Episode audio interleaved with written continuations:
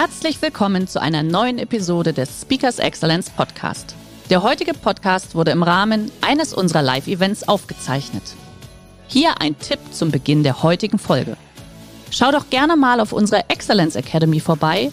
Hier findest du rund um die Uhr eine große Auswahl an exklusiven Online-Videokursen von hochkarätigen Speakern. Den Link dazu findest du in der Beschreibung. Jetzt aber viel Spaß beim Anhören. Heute werde ich so ein bisschen den Sprung wagen, immer wieder aus der Geschäftswelt in die, ähm, ja, in die Extreme und auch andersrum. Und in meinem ersten Leben bin ich eben Geschäftsführer der Firma Dynafit und dort habe ich vor 20 Jahren ziemlich genau angefangen. Ich hatte in England und USA studiert und die meisten meiner Studienkollegen sind natürlich zu ähm, coolen Firmen, die man halt so kannte. Damals war wahnsinnig in, irgendwie McKinsey und Boston Consulting und jeder wollte Consultant werden. Und ich sagte, ich gehe dorthin, wo mein Herz schlägt. Und mein Herz hat damals für den Sport Skibergsteigen geschlagen, also Skitouren gehen. Skitouren gehen, aber vor 20 Jahren mit dieser Sport so sexy wie, ich weiß nicht, Curling oder so. Und, ähm, und damals hieß es dann ja, wie ich zu meinen Studienkollegen gesagt habe, dass ich zu Dynafit gehe, ähm, also da hinten sieht man so ein bisschen im Hintergrund, was das für ein Sport ist, haben sie gesagt, aha, Dynafit, was ist das? Ist ein Fitnessclub oder ist das irgendwie ein, Riegel oder sowas, so ein Schokoriegel oder keine Ahnung. Und ich sagte dann, nee, da geht es um Skitourenausrüstungen. Und haben sie gesagt, aha, Skitourenausrüstung, was ist das nochmal? Dann habe ich ihm erklärt, wo man aus eigener Kraft den Berg hochgeht, also die ursprüngliche Form des Skifahrens, denn ähm, damals gab es eben noch keine Lifte und keine Gondeln, die uns irgendwo hochge hochgezogen haben, sondern man musste aus eigener Kraft die Berge hoch. Dieser Sport Sport war übrigens olympisch 1936 zum Beispiel hier in Garmisch und der wird wieder olympisch werden 2026 in ähm, Cortina in Italien. Einfach mal aufpassen. Und wie ich mich so erklärt hatte und eben erzählt hatte, um was es da geht, sagten dann die Freunde, ah okay, diese Loser-Typen, die so auch schon aus dem letzten Jahrhundert mit der Kniebundhose, die sich keinen Liftpass leisten können, die Bausparer und so. Ähm, und ich sagte dann, ja, genau. Tatsächlich war es nämlich so. Ähm, dieser Sport hat eigentlich nicht stattgefunden. Man muss sich vorstellen, der Weltmarkt für Skitourenausrüstungen, der Weltmarkt für Skitourenausrüstungen war damals 30 Millionen Euro klein. Die Firma selber machte zwei Millionen Euro Umsatz. Also die Frage war, kann man daraus überhaupt eine Karriere bauen?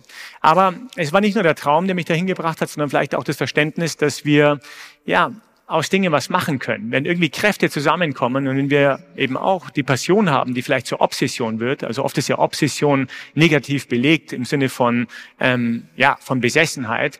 Aber eine Besessenheit kann auch was Positives sein, wenn man so dafür was brennt, dass man eben tagtäglich dafür die Energie aufbringt und diese Energie sich sogar multipliziert und sich irgendwie dann sogar positiv, positiv anzieht. Also haben wir einfach versucht, diese Marke sexy zu machen. Das war vielleicht das, was wir immer versucht hatten, ein bisschen anders zu denken und zu sagen, wir machen nicht nur die Marke sexy, wir machen diesen ganzen Sport sexy. Und jeder, der sich mal zum Skizirkus umgeschaut hat, die letzten Jahre, was passiert ist, wie viele Skitouren hier inzwischen unterwegs sind, dort hat sich der Markt enorm gewandelt. Der Markt ist gewachsen von einem 30 Millionen Euro Markt auf einen 1,2 Milliarden Euro großen Markt. Die Marke ist gewachsen von zwei Millionen Euro auf über 100 Millionen Euro. Vielleicht habt ihr das neue Headquarter gesehen, ähm, was gar nicht unweit von hier gebaut wird, da in Kiefersfelden. Ihr seht direkt an der Autobahn. Ihr seid übrigens alle herzlich eingeladen, wenn es dann irgendwann mal im Frühjahr 24 aufmacht. Und dann sind Dinge auf einmal passiert. Mit vielen Rückschlägen, absolut, mit viel Ausprobieren. Und sowas auch, dass wir eben auch ausprobieren wollten, wie wir in diese höchsten Berge der Welt gegangen sind. Denn diese höchsten Berge der Welt sind Giganten, sind behaftet mit viel Risiko. Es sind eigentlich selbstverschuldete Krisen, wenn man so will. Also man muss ja nicht irgendwie sich in diese sauerstoffarmen Zonen begeben. Und wir hatten nicht nur vor, diese 8000er zu besteigen, sondern wir wollten vielleicht auch hier anders denken.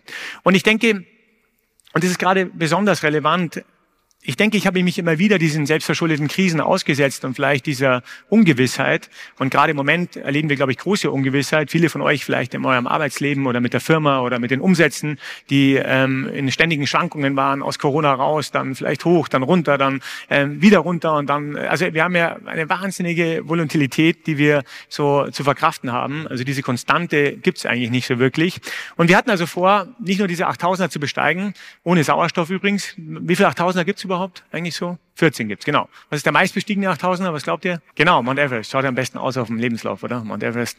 Ähm, wie viele Menschen waren schon auf Mount Everest? Irgendeine Idee, wie viele Menschen schon auf Mount Everest waren? Also insgesamt haben wir seit Erstbesteigung des Mount Everest so circa 11.000 Menschen, die erfolgreich auf Mount Everest waren. Wir haben 8 Milliarden Menschen. Wie viele Menschen waren auf Mount Everest ohne künstlichen Sauerstoff? Ohne künstlichen Sauerstoff. Also ohne sozusagen Fremdhilfe, die das Ganze kompensiert. Ungefähr von diesen 11.000. 370. 370 Menschen, 370 Menschen waren gerade mal aus eigener Kraft auf Mount Everest, wo wir schon sehen, wie exklusiv es da oben ist, sich wirklich aus eigener Kraft da zu bewegen. Also hatten wir gesagt, und das ist das, was ich mir immer wieder sozusagen mich begleitet hat durch viele Situationen, privat, geschäftlich, ähm, in vielen Dingen, natürlich auch sportlich, wir gesagt haben, was wäre eigentlich der Idealzustand? Was wäre eigentlich der Idealzustand, so einen 8000er zu besteigen? Wir waren ja noch weit weg von 8000 Meter. Wir hatten gerade mal die ersten 4000er irgendwo hier in den Alpen gemacht. Aber was wäre der Idealzustand? Normalerweise dauert es drei, vier Tage, bis man ähm, irgendwann vom Basecamp losgeht und dann versucht, den Gipfel zu machen. Man hat viel Logistik dabei, man muss ja Lagerketten aufbauen. Und wir sagten, eigentlich wäre der Idealzustand, dass wir innerhalb von einem nonstop, von der Nonstop-Begehung versuchen dort hochzukommen, vielleicht von 24 Stunden, von 18 Stunden hoch und runter, in der Kombination mit Geschwindigkeit und Ski und versuchen das Ganze so zu gestalten, dass wir eben unser Risiko durch Geschwindigkeit minimieren. Geschwindigkeit hat nichts mit Hektik zu tun oder darauf losbolzen. Es geht einfach darum, dass wir uns selbst erlauben, schnell zu sein, indem wir uns so gut vorbereiten, in unserem Fall die mentale, die körperliche, aber auch die technische Vorbereitung. Wir hatten viele Patente entwickelt, dass wir uns selbst erlauben, schnell zu sein. Wir haben groß gedacht, aber viele kleine Schritte. Wir haben uns wiedergefunden auf dem Weg zu diesen 8000ern, an den ersten 6000ern irgendwo in Peru und zwar in, war schon mal jemand im peruanischen Krankenhaus? Also in Lima geht's noch, aber irgendwann in Provinzen, wo ich wirklich nicht wusste, also kommen wir hier noch raus oder nicht. Aber es war eben auch diese Reflexion, dass wir Dinge vielleicht korrigieren müssen und anpassen müssen. Und zwei Dinge, die ich gelernt habe, wenn ich mich immer wieder diesen, diesen, ja, dieser Ungewissheit ausgesetzt habe. Und ich möchte euch einfach einladen, ihr habt gerade die Bilder gesehen eingangs, wo ich auf meiner letzten Expedition war, zusammen mit dem Parker Sherpa, ein nepalesischer Bergsteiger. Was glaubt ihr war so mit die schwierigste Herausforderung, die wir hatten, wie wir unten im Basecamp waren und jetzt wirklich nonstop vom Basecamp solche Giganten machen wollten, solche 7000er, 8000er. Was glaubt ihr war so in der unmittelbaren Vorbereitung, in den letzten Schritten, nachdem wir uns jahrelang vorbereitet hatten, aber wo wir wirklich, wo es jetzt wirklich darum ging zu starten, was glaubt ihr war so mit die größte Herausforderung, praktisch gedacht? Wir hatten uns jetzt entschieden, wir hatten ein gutes Wetterfenster gefunden, wir hatten gelernt, dass 80 Prozent des Erfolgs die Vorbereitung ist, die anderen 20 Prozent die Flexibilität, die man braucht. Aber was glaubt ihr? Was denkt ihr war so ähm, mit die schwierigste Entscheidung, wenn man schnell irgendwo hoch sein, hochgehen will? Genau, Gewicht der Ausrüstung. Und zwar ging es nicht nur darum, was wir mitnehmen, es ging vielmehr darum, was wir nicht mitnehmen. Und dieses nicht mitnehmen, und das hat mich doch sehr beschäftigt, übrigens auch als dreifacher Familienvater mit drei Kindern, ähm, ist für uns so schwierig, weil wir alle miteinander die erfolgreichsten Jäger und Sammler sind, die es jemals gab. Also unsere, unsere Vorfahren wären ja stolz auf uns. Wie viele Dinge besitzen wir so? Denkt man an eure Kleiderschränke, an eure ähm, Garagen, an eure Keller. Wie viele Dinge besitzen wir so als Mitteleuropäer? Wie viele Dinge? Wir besitzen zwischen 25 und 30.000 Dingen. Zwischen 25 und 30.000 Dingen besitzen wir physische Dinge. Abgesehen von den digitalen Dingen, die uns ja jeden Tag irgendwie ähm, so auf uns einprasseln, von irgendwelchen WhatsApps und Nachrichten. Wir könnten alle 24 Stunden am Tag vom, vom Computer äh, verbringen. Wie viele Lebensstunden haben wir eigentlich? Das weltweite Durchschnittsalter ist 70. Ich musste mich früh sozusagen mit, den, mit dem Leben und auch mit dem Tod auseinandersetzen, weil ich früh damit konfrontiert war. Was denkt ihr, wie viele Lebensstunden haben wir? Wir haben ein bisschen mehr wie der Durchschnitt. Wir werden ja älter wie das weltweite Durchschnittsalter. Aber ich habe es mal in Stunden probiert zu, umzurechnen, damit man mal ein besseres Gefühl da bekommt. Wir haben 680.000 Lebensstunden. 680.000 Lebensstunden brutto. Also 680.000 Lebensstunden. Netto werden es immer weniger. Wir müssen ins Leben reinkommen. Dann müssen wir noch schlafen und so weiter. Also netto kommt es immer weiter zusammen. Jetzt verwalten wir zwischen 25 und 30.000 Dingen. Ähm, und jetzt war die Frage, wie besteigen wir so einen 8.000er? Wie besteigen wir so einen 7.000er? Was nehmen wir mit? Aber noch viel wichtiger, was nehmen wir nicht mit? Und das meinte ich mit dieser Erfahrung, zu wissen, dass wir einfach eine kurze Zeit, ein kurzes Zeitfenster auf diesem wunderschönen Planeten haben und wie wir unsere Energie einsetzen wollen. Denn wir alle haben jeden Tag nur 24 Stunden und wir alle haben gemeinsam, dass es irgendwann mal vorbei ist. Und die Frage ist, was nehmen wir wirklich mit? Und dieses Weglassen hört sich so banal an, aber muss eben tief im Detail sein. Man muss tief, tief im Detail sein, wenn man wirklich wissen will, was brauche ich, was ist essentiell, was ist überlebenswichtig, um da oben hochzukommen in 24 Stunden und wieder runter. Was glaubt ihr, war mein Gesamtgewicht in Kilogramm bei der letzten Expedition, wo wir gestartet sind? Also wenn ich hier nackt stehen würde, machen wir später bei der Party, und da wäre dann hier sozusagen das Gesamtgewicht in Kilogramm inklusive Essen, Trinken, Ski, Schuh, Bindungen, alles, was wir mitgenommen haben. Es waren 6,18 6,18 Kilogramm. Was hieß, dass wir mit allem drum und dran, was hieß, dass wir alles abgeschnitten haben, was wir konnten. Jedes Gramm, jedes, jeden Knopf, jedes Band, alles, was nicht in dieses Ziel eingezahlt hat. Die Frage war also, was macht uns schneller? Ihr müsst euch fragen, ähm, wenn wir die Dame vorher gehört haben, was gibt uns einen höheren Umsatz, was auch immer euer Ziel ist. Immer wieder diese Frage, was zahlt ein auf dieses Ziel? Und zu dem Ja zu sagen, Fokussierung heißt ja auch Ja zu sagen zu ganz vielen Dingen, aber zu allem anderen, was nur wichtig war, wurde radikal weggelassen. Es gab nichts, was sich nicht verwendet hat. Wir hatten hatten genau 160 Milliliter zu trinken bei 160 Milliliter. Wir haben die Tage davor fast neun, zehn Liter getrunken. Aber die Frage war eben, was brauchen wir, was brauchen wir nicht? Es wurde immer wieder abgewegt. Und alles, was wir dabei hatten, hatte eine Funktion. Wir hatten nichts dabei, was wir nicht gebraucht hatten. Wir kamen zurück, genau nach neun Stunden 39. Wir hatten sechs Stunden ähm, 43 zum Wippel gebraucht, neun Stunden 39 wieder runter. Ich glaube, ich hatte den letzten Schluck Wasser genommen, eineinhalb Stunden, bevor wir wieder zurückkamen. Es war eben diese perfekte Synchronisierung zwischen den eigenen Fähigkeiten, ähm, dem, was ich mitnehme, den eigenen Konditionen, den eigenen Ängsten, dem eigenen Mut. Mut und Angst stehen ja im Verhältnis, werde ich gleich darauf eingehen. Und natürlich auch den Konditionen am Berg. Und dann irgendwann war dieser Abgleich geschaffen, nach dieser ständigen Hinterfragung, mit dieser Besessenheit des Reduzierens, dass wir nach vorne gekommen sind. Kurzes Beispiel zu Dynafit. Ähm, obwohl wir damals nur zwei Millionen Umsatz machten, war eine der ersten Aktionen, damals war das Zentrallager in Innsbruck, ich werde es nie vergessen, eine der ersten Aktionen war, dass wir 60 Prozent der Produktpalette gestrichen haben. 60 Prozent der Produktpalette. Der Grund, warum ich zu Dynafit gegangen bin, war einer der Hauptgründe, war, dass das das erste Schuhbindungssystem war. Übrigens marketingtechnisch interessant. Ähm, dieses System war so disruptiv, so anders, so genial anders, so unglaublich anders, dass man vielleicht in jeder Industrie so eine Erfindung vielleicht alle 100 Jahre hat. Aber es wurde vom Konsumenten nicht erkannt. Das war meine Marketing-Lesson. Also du kannst ein tolles Produkt machen, aber wenn die Erkennungscodes, die sogenannten Codes, die wir haben, nicht mehr stimmen, also ein Stuhl hat eigentlich irgendwie vier Beine, ein Auto hat äh, vier Reifen und schaut halt aus wie ein Auto. Eine Bindung, jeder hat sie mal gesehen, hat normalerweise einen Vorderbacken, oder? Und einen Hinterbacken und dazwischen klemmt man irgendwie den Schuh ein. Und diese Bindung war so genial anders, dass sie das Gewicht auf ein Zehntel reduzierte, also völlig disruptiv da reingegangen ist. Man nennt es auch deduktives Denken, First Principle, ähm, die Dinge sozusagen auf einem weißen Blatt Papier hier neu zu denken. Genau das hatte der Erfinder gemacht, der übrigens hier aus Tirol ist, aus Bad Hering. Und die Erkennungscodes haben nicht gepasst und der Kunde sagte, genauso wie ich es auch sagte, und diese Bindung wurde bereits 1984 erfunden, also 20 Jahre, 20 Jahre bevor ich in die Firma kam. Der Kunde sagte, das schaut ja nicht aus wie eine Bindung, schaut aus wie eine Mausefalle. Ja, also da tue ich ja nicht irgendwie mein, mein Leben reinstellen. Und jetzt kommt die Quintessenz. Die hatten also dieses unglaubliche Produkt in ihren Händen für 20 Jahre. Die Patente laufen normalerweise, die besten Patente laufen normalerweise nach 20 Jahren aus. Also wie ich dazu kam, liefen eigentlich gerade die Patente aus. Und das Einzige, was wir taten im ersten Jahr, noch ohne die Marke sexy zu machen, noch ohne neues Logo, noch ohne ähm, tolle Farben und alles, was wir gemacht haben, jungen Athleten und so weiter. Das Einzige, was wir taten, war 60 Prozent der Produktpalette zu streichen und uns nur auf dieses Schuhbindungssystem zu konzentrieren. Was ist passiert im ersten Jahr? Wir haben den Umsatz von zwei auf vier Millionen verdoppelt. Einfach nur, übrigens mit mehr oder weniger derselben Mannschaft, Einfach nur, weil wir uns konzentriert hatten, weil wir den ganzen anderen Scheißdreck weggelassen haben. Und dann war das Credo, develop the core, add more. Das Kernsegment entwickeln und dann machen wir uns Gedanken um andere Segmente. Und dann ging es langsam los. Irgendwann haben wir die Bindung entwickelt und so ist die Bindung irgendwie von 2000 auf, ja, viele Zehntausende hochgegangen. Und dann ging es irgendwie darum, was ist das nächste? Der Skischuh, der Ski, irgendwann die Bekleidung, irgendwann die Transformation in den Sommer als Ganzjahresmarke. Es ist ja nicht die beste Idee, in Zeiten des Klimawandels eine reine Wintersportmarke zu bleiben. Also ich frage mich oft, was meine Kollegen in der Wintersportindustrie machen, wie die sich äh, mit dem Klimawandel auseinandersetzen. Aber das war, das war vielleicht auch eine große Transformation. Und was immer mit dabei war und immer mit dabei ist und mehr denn je, ist die Ungewissheit. Was ist denn die Wirkung von Ungewissheit? Also es gibt ja Ursache und Wirkung. Was ist denn die Ursache ähm, und was ist die Wirkung vor allem von Ungewissheit? Ungewissheit per se können wir oft nicht ändern. Wir haben den Ukraine-Krieg, ja, löst irgendwie die Ungewissheit aus. Wir haben die Inflation, wir haben Energiepreise, ähm, Zinsen und so weiter. Was ist denn die Wirkung von Ungewissheit? Warum stört uns denn die Ungewissheit? Genau, Angst.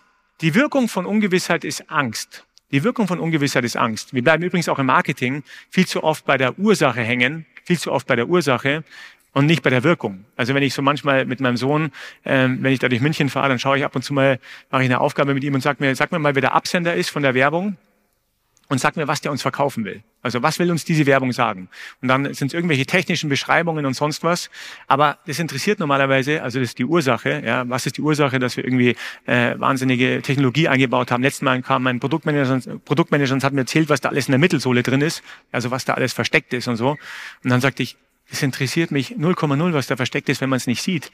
Also, wenn ich es nicht sehe, ich habe ja nicht jedes Mal jemand, der mir erzählen kann, was da drin ist. Ähm, On, kennt jemand On? Ja? Sind vor zwölf Jahren gegründet worden, Schweizer Marke, haben diese Run on Clouds, übrigens perfekter Claim, also Lauf auf Wolken, und haben sie diese kleinen, diese kleinen Clouds, diese kleinen Wölkchen. Da hat jemand, hat jemand die Schuhe? Ja, hat jemand, also meine Frau hat sie sofort gekauft, ja, war alles voller Dreck in den, in den kleinen Wolken und ist ins Haus und war das ganze Haus so voller Dreck und ich habe gesagt, du ziehst nie wieder diese Schuhe an. Aber nur nebenbei bemerkt, was sie aber genial gemacht haben, war, dass sie eben die Wirkung sichtbar gemacht haben und dann auch noch mit dem Claim Lauf auf Wolken. Ähm, das war der große Punkt. Und die Wirkung heißt, was ist der Benefit für den Kunden? Also was löst das ganze Ding aus? Was, wie macht es dich irgendwie besser am Ende? Wir waren also jetzt nach zwölfeinhalb Stunden genau vom Basecamp ähm, in einem Zug hochgelaufen auf diesen 8000er, der genau an der Grenze steht zwischen Pakistan, Indien und China. Und ich habe einfach versucht zu vereinfachen. Vereinfachen ist immer schwieriger als, als sozusagen komplex zu lassen. Zu vereinfachen, wie wir mit Ungewässert umgegangen sind. Es gibt ja sozusagen dasselbe Prinzip, egal was wir vorhaben, ein Projekt, ein Ziel, ein persönliches Ziel. Ähm, irgendwann ist da immer das Ziel, was der schwarze Punkt da vorne ist. Und die Klammer ist weit offen, wenn wir uns irgendwann mal dazu entschieden haben, dieses Ziel anzupacken. Dazwischen ist die Zeitlinie, was auch immer das sein mag. Jahre, Jahrzehnte, Monate, was auch immer. Ähm, ich war inspiriert, dieses, ähm, diesen Chart zu malen, weil ich die Geschichte gelesen hatte jetzt im Basecamp über die beiden Abenteurer Scott und Amundsen, die versucht hatten, einen der letzten weißen Flecken ähm, der Erde zu erreichen, nämlich kurz vor dem Ersten Weltkrieg, den Südpol. Der Südpol war eines der letzten, ja, der letzten weißen Spots, die wir damals auf der Erde hatten. Und viele Abenteurer hatten sich dort probiert und Scott und Amundsen, Scott ein Engländer, Amundsen ein Norweger, hatten beide probiert, dorthin zu kommen. Also diese beiden Abenteurer waren gelandet und es erinnerte mich sehr an unsere eigene Geschichte, waren gelandet und hatten am Anfang eine Ausprobierphase. Das nennt man die sogenannte Ausprobierphase. Und der große Unterschied zwischen Scott und Amundsen war, dass sich Amundsen, der Norweger, irgendwann entschieden hatte. Er hat also die Ausprobierphase abgeschlossen. Niemand wusste ja, was ist die beste Strategie, was ist die beste Methodik, um irgendwie zum Südpol zu kommen. Also Amundsen setzte auf Hunde, Hunde, Hunde, Hunde und nochmal Hunde. Wir wissen, wenn wir 20.000 Stunden von unseren 680.000 Lebensstunden in etwas investieren, werden die Experten. Keine, was auch immer das sein mag. In jeder Profession, vom Athleten bis zum, äh, bis zum Musiker, bis zu sonst was. Er hat also viele Tausende von Stunden, genauso wie wir, darauf investiert, darin Experte zu werden, auf Hunden. Er ging zu den Inuits, ähm, hat die besten Hunde ausgewählt, hatte die besten Hundeführer akquiriert, während gegen Scott viele Optionen hatte. Und es ist ja toll, wenn wir viele Optionen haben, aber normalerweise völlig egal, wie groß oder klein wir sind, auch wenn wir Volkswagen sind, ähm, dann können wir nicht gleichzeitig irgendwie auf die Elektrifizierung setzen. Ich das kürzlich mit dem Oliver Blume zusammen, dem Volksvorstandsvorsitzenden vom Volkswagen-Konzern, und sagte ihm, kannst du gleichzeitig die Elektrifizierung vorantreiben und die Wasserstofftransformation? Ich sage, nein, wir müssen auf die Elektrifizierung setzen. Wir können nicht beides gleichzeitig machen, ähm, obwohl sie einer der größten Automobilkonzerne der Welt sind. Eben auch da, ähm, Scott ging dorthin und eigentlich ist es ja toll, wenn man viele Optionen hatte. Also er hatte sibirische Pferde dabei, er hatte Hunde dabei, er hatte 150 Mann dabei, er hatte hatte Schlitten dabei, er hatte Ski dabei und er hatte die ersten Panzerfahrgeräte dabei. Die ersten Panzerfahrgeräte, wo sie hofften, sie kommen da irgendwie durch. Die beiden sind an völlig unterschiedlichen Stellen gelandet. Da gab es noch keine Kommunikation oder Handys. Die wussten also gar nichts voneinander. Ähm, Scott war viel früher da. Amundsen ist in einem Strich in dieser perfekten, in diesem perfekten Flow-Zustand, würde ich fast sagen, an den Südpol gekommen, wo sich viele, viele Abenteuer davor probiert hatten. Er hatte dort die norwegische Flagge gehisst, war da. Scott wiederum hatte das Problem, dass er zwar viele Optionen hatte, aber war in keiner dieser, äh, diese, keiner dieser Optionen Experte, wohingegen Amundsen aufs Ganze gegangen war. Er hatte also aufs Ganze gesetzt, hatte diese Hunde sozusagen perfektioniert und den Bewegungsablauf perfektioniert. Und Scott hatte das Problem, dass die Panzerfahrgeräte stecken geblieben sind. Die sibirischen Pferde hatten noch kein Winterfell. Die, ähm, die, die äh, Fußmannschaft mit 150 Mann sind sich fast im Weg rumgestanden. Die Schlitten haben nicht funktioniert und so weiter und so weiter. So kamen also immer mehr Menschen, auch im, bei Scotts Team, ums Leben. Irgendwann hat er es dann geschafft zum Südpol, sah dort bereit die, bereits die norwegische Flagge stecken, war natürlich völlig frustriert, denn er war erstens völlig am Ende. Er hatte den Großteil der Mannschaft bereits verloren und auf dem Rückweg ist er inklusive der ganzen Mannschaft ums Leben gekommen. Hier gibt es kein gut oder richtig oder schwarz oder weiß. Dennoch glaube ich, aus eigener Erfahrung sagen zu können, dass wenn wir Dinge machen wollen, die vielleicht vorher noch nicht gemacht wurden und wo wir große Transformationen haben, ähm, und vor allem auch die große Chance, und das ist vielleicht der Grund, warum Ungewissheit immer auch mit einer positiven Sichtweise angeschaut werden sollte, weil wir in den ersten Moment die Ängste sehen und die Risiken. Angst macht übrigens wirklich, also wissenschaftlich erwiesen zu. Das ist ein bisschen das Problem. Die Angst macht zu und lässt uns also keine Option mehr kennen. Aber was auch klar ist, neben all den Risiken, die wir sehen, und das ist auch gut und wichtig, weil wir unsere DNA darauf programmiert ist, es gibt unglaubliche Chancen. Ich würde heute hier nicht stehen, wenn ich mich nicht sozusagen äh, der Ungewissheit ausgesetzt hätte und vielleicht versucht hätte, meinen Ängsten zu arbeiten. Es war so ein großer Teil, immer wieder auch diese Möglichkeiten vielleicht zu sehen und zu entdecken. Und da haben sich unglaublich viele ergeben. Auch mit Dynafit zum Beispiel. Die Transformation in den Sommer ähm, hat uns heute eingebracht, dass wir in über 40 Märkten sind, in denen wir normalerweise nie, mal, nie gewesen wären, weil wir um die Alpen irgendwie unser Gebiet begrenzt war und um die Rockies vielleicht. Und das war's. Ich hatte gesagt, ähm, und wir hatten festgestellt, dass die Wirkung von Ungewissheit Angst ist. Und deswegen möchte ich eigentlich mehr hierauf verwenden, wie wir mit unseren Ängsten umgehen, wo wir selten drüber sprechen. Also so auch als Gesellschaft und so. Ängste ist jetzt nicht wahnsinnig sexy, darüber zu sprechen. Aber wir sollten es tun. Denn normalerweise stehen eben die Ängste zwischen uns und unseren Potenzialen, zwischen dem, was wir erreichen können, zwischen dem, wie wir vielleicht immer wieder ins Bett gehen und immer denken, oh, hätte ich nicht und könnte ich nicht und sollte ich nicht. Und dann legen wir es doch wieder an Akta und machen es doch nicht. Oder denken uns, sollte nicht der nächste Job oder könnte das sein oder was auch immer.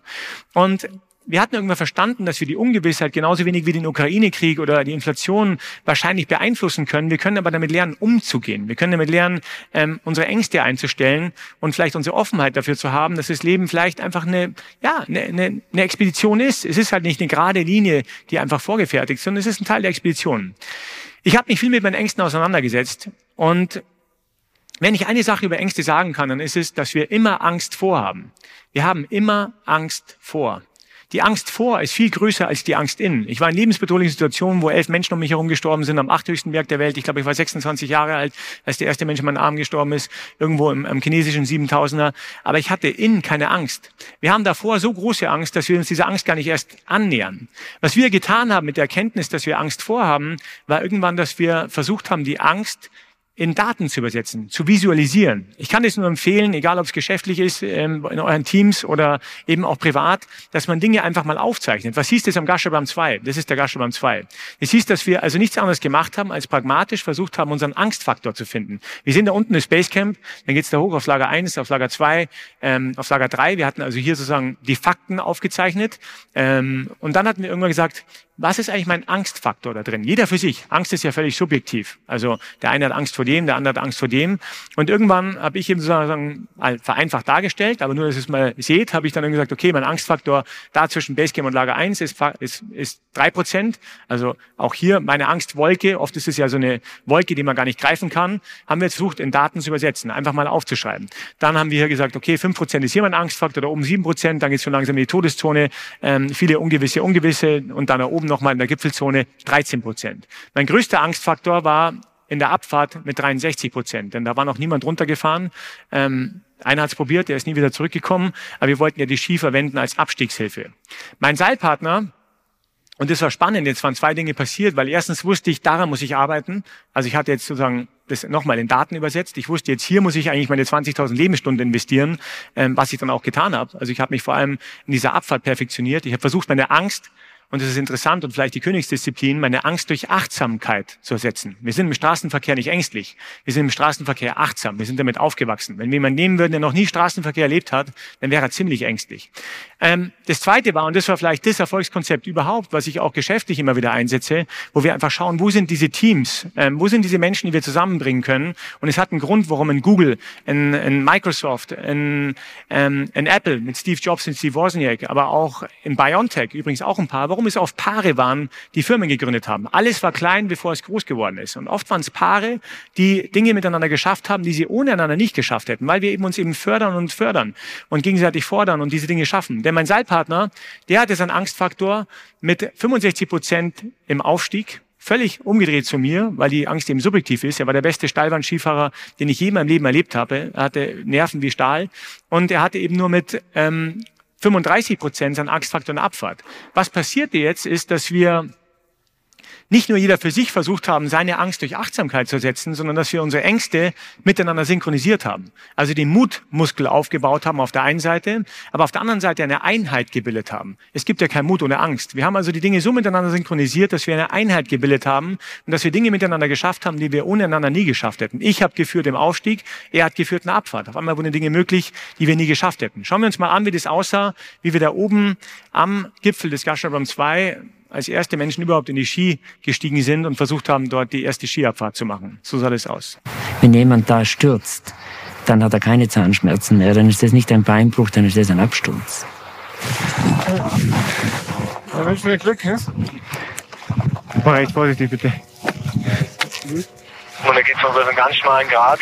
Links 1000 Meter nach China runter, rechts 1000 Meter nach Pakistan. Und haben wir beim Aufgehen, beim Aufsteigen schon gemerkt, dass es da eine ziemlich heikle, heikle Situation noch im Abfahren geben wird.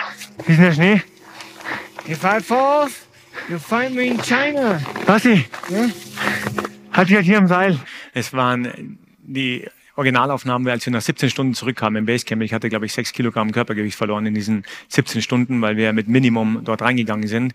Wir übrigens auch die Erwartungshaltungen untereinander kalibrieren mussten, bevor wir dann wirklich gestartet sind. Und ich wusste noch, ich darf jetzt nicht einschlafen, weil wenn ich jetzt einschlafe, dann wache ich nie wieder auf, weil ich so am Ende war. Ich bin aber wieder aufgewacht. Und äh, dann war erstmal eine große Euphorie des Zurückkommens, also Zurückkommen in unsere Welt, wo alles so selbstverständlich ist, wo wir eben, ja, mit so vielen Dingen so selbstverständlich umgehen, dass sie erst erkenntlich werden, wenn man eben sie mal nicht mehr hat, wie wir da eben einige Wochen und Monate irgendwo in Pakistan unterwegs waren. Aber dann kommt doch irgendwann die Erkenntnis, dass warum wir morgen aufstehen und warum wir vielleicht morgen wieder dieses Momentum anpacken. Wir waren oft im Training um zwei, drei Uhr morgens aufgestanden, jeden zweiten, dritten Tag irgendwie auf die Zugspitze gelaufen, waren trotzdem einigermaßen pünktlich im Büro. Also dieses Momentum kreieren und das Leben ähm, voll anpacken, nicht das, was wir gestern erreicht haben, was vor uns liegt. Was vor uns liegt und was uns irgendwie immer wieder sozusagen zwingt, und das sind auch diese Expeditionen, erstens zu fokussieren, zweitens das Ziel klarzustellen und drittens dann vielleicht auch noch im Team Dinge zu schaffen, die man untereinander nicht schafft. Vielleicht nochmal kurz zusammengefasst. Wir nennen das eine das minimale Maximum, also diese Fokussierung nochmal fürs Bessere. Ähm, zu überlegen, wie will ich meine Lebenszeit einsetzen und wie will ich ähm, meine Kapazitäten einsetzen im Job, alles, was ich eben mache, um dieses Ziel zu erreichen. Weil eins ist auch klar, ich habe gerade einige ähm, Bekannte, die aus China wiederkommen, dort sind die Menschen noch hungrig hungrig und die machen Dinge, da gibt es einen Spruch, der in China überall rumgeht, der heißt 996. Wisst, weiß jemand, was das heißt? 996? 996 in China heißt, die haben gerade 400 neue Startups, 400 neue Startups für Elektroautos, 400. Also die ganze deutsche Automobilindustrie ähm, schaut da sich gerade ein bisschen um. Ähm, 996 heißt neun, also von neun Uhr morgens bis neun Uhr abends, sechs Tage die Woche. Völlig normal. Also das heißt, wir müssen wahrscheinlich, wenn wir wettbewerbsfähig bleiben wollen, durch Effizienz ähm, Dinge aufholen und irgendwie durch diese Kooperation, wo wir Menschen ja auch groß geworden sind, wie wir Dinge vielleicht schaffen, die andere nicht schaffen, wo wir uns so konzentrieren, dass wir eben schneller zum Ziel kommen als vielleicht andere. Wir haben Angst vor versus Angst in. Die Angst vor ist viel größer als die Angst in. Ich habe keinen wissenschaftlichen Beleg dafür, aber ich kann es unterschreiben, sozusagen für mich. Wir haben uns auch im Rahmen dieser Zielvereinbarungen, dieser Erwartungshaltungen auf das Umdrehen vorbereitet und das Konzept der Angstteilung und dieses Seilpartnerfindens und dieses Pairings war für uns eines der wesentlichen Erfolgsfaktoren, dass wir Dinge miteinander geschafft haben. Ja, viele Dinge waren passiert und wenn ich heute darüber nachdenke, ähm, warum sich vielleicht von einer ungeliebten Marke, in einem ungeliebten Sport Menschen vielleicht jeden Monat irgendwo auf der Welt das Logo eintätowieren. Das ist ein schönes Logo, man muss es schon zugeben. Ja. Ist übrigens der Schneeleopard, für diejenigen, die es nicht wissen. Ähm, wir wollten ja nicht zur Religion werden, aber dann ist es vielleicht ganz viel, dass wir uns auch hier konzentriert haben. Für uns war ganz wichtig, dieses Thema Leistung am Berg zu besetzen. Vor 20 Jahren schon war die Ausrichtung, wir besetzen das Thema Leistung am Berg, wo die meisten drüber gelacht haben, sollen sie euch machen, Leistung am Berg interessiert eh keine Sau. Aber dann mit Konsequenz immer wieder weiterverfolgt und gesagt haben, was zahlt dafür ein und was nicht. Und vielleicht auch auszuhalten, und das ist wichtig, vielleicht auch auszuhalten, dass man nicht dass man nicht von jedem geliebt wird. Aber von denen, die es sozusagen mögen und die dort mitgehen, ganz besonders. Du stehst auf einmal, ja, du stehst auf einmal für ein Segment, aber du stehst nicht einfach für alles, aber nichts. Und das ist vielleicht der Grund. Was sagt denn der aus? Kennt der andere, was sagt der aus für so ein Schweizer Konsument, der vom äh, Eiger Ultra Trail sich dieses Logo eintätowiert hat? Was sagt der am Ende aus? Also er sagt aus, dass er schnell ist. Er muss es dann auch sein. Also das ist dann sicher das Versprechen, was er auch einhalten muss. Und so ging es dahin. Was vielleicht jetzt die größte Transformation ist, die wir jetzt haben, ähm, aktuell ist die Nachhaltigkeitstransformation, ich glaube, die haben wir alle miteinander. Wir spüren die, spüren die vielleicht ganz besonders als, ja, als Bergsportler, wo unsere Kunden darauf besonders Wert legen, aber wir selber natürlich auch, weil wir uns tagtäglich in der Natur bewegen. Und wir gesagt haben, das nachhaltigste Produkt ist das, was wir haben. Also es gibt kein nachhaltigeres Produkt als das, was wir tatsächlich im Kleiderschrank haben, was aber eine komplette Transformation ist von dem, wie wir vielleicht gestern verkauft haben. Denn nur so mal als Beispiel, in den letzten zehn Jahren ähm, hat sich die Anzahl der, der Verkäufe, also des Textilverkaufs, verdoppelt. Die Tragzeit hat sich halbiert. Also die Anzahl der Textilverkäufe weltweit hat sich verdoppelt, die Tragzeit hat sich halbiert. Also in diese Richtung gehen wir. Und da ist dann schon ein Umdenken, wo wir gesagt haben, okay, egal wie recycelt es ist und sonst was, da müssen wir hingehen und das ausdrücken in der lebenslangen Garantie. Und das ist sicherlich eine der großen Transformationen, die wir haben, wo es vor allem darum geht, die Menschen mitzunehmen auf diesen 8000er und, ähm, und diese, Kultur, diese ganze Produktarchitektur und alles, was damit einhergeht, eben sozusagen zu transformieren. Vielleicht als letzten Punkt, bevor ich ähm, sozusagen mich verabschiede, wollte ich euch noch eine private Initiative vorstellen, die nennt sich Helping Band, weil ich diese krassen Veränderungen in der Natur einfach sehe, die letzten Jahrzehnte. Und bin irgendwann draufgekommen, dass ich mich nicht einfach irgendwie ohnmächtiger geben will, ähm, mit all dem, was da so tagtäglich passiert, sondern dass wir alle was tun können. Einer meiner Leitsprüche ist, man wirkt immer, aber man kann auch immer etwas bewirken, egal was man tut. Und so dachte ich, mir geben vielleicht viele kleine Beiträge einen großen Beitrag. Schaut einfach mal rein auf helpingband.com. Ich bin Botschafter beim WWF und dort gehen praktisch die Erträge aus dieser ähm, Initiative Helping Band in den Ausbau von Natur- und Meeresschutzgebieten als effizientestes Mittel ähm, einfach die Vielfalt zu halten. Denn wir bauen jedes, jeden wie was, jeden Monat bauen wir eine Stadt wie New York sozusagen in die grüne Wiese rein, also weltweit. Und da ist schon eines der, der Dinge, dass wir uns so ein bisschen für uns selbst schützen in der Zukunft. Und deswegen ähm, habe ich diese Bänder gemacht. Sie werden gerade ausgeteilt. Es gibt zwei Größen. Achtet mal drauf. Da oben rechts steht immer, welche Größe es ist. Entweder LXL mit 202 Millimeter, die habe ich zum Beispiel hier an, ähm, oder eben mit 180 Millimeter die SM. Und nehmt euch einfach so viel ihr wollt, auch für die Family. Ich habe sie genau gerne mitbekommen, mitgegeben und schaut einfach mal, ob ihr vielleicht den Gedanken weitertragt. Der heutige Vortrag hat dir gefallen? Dann schau dich doch gerne auf unserem Kanal um oder sei live bei einem Forum dabei. Weitere Informationen findest du in der Beschreibung. Bis zum nächsten Mal.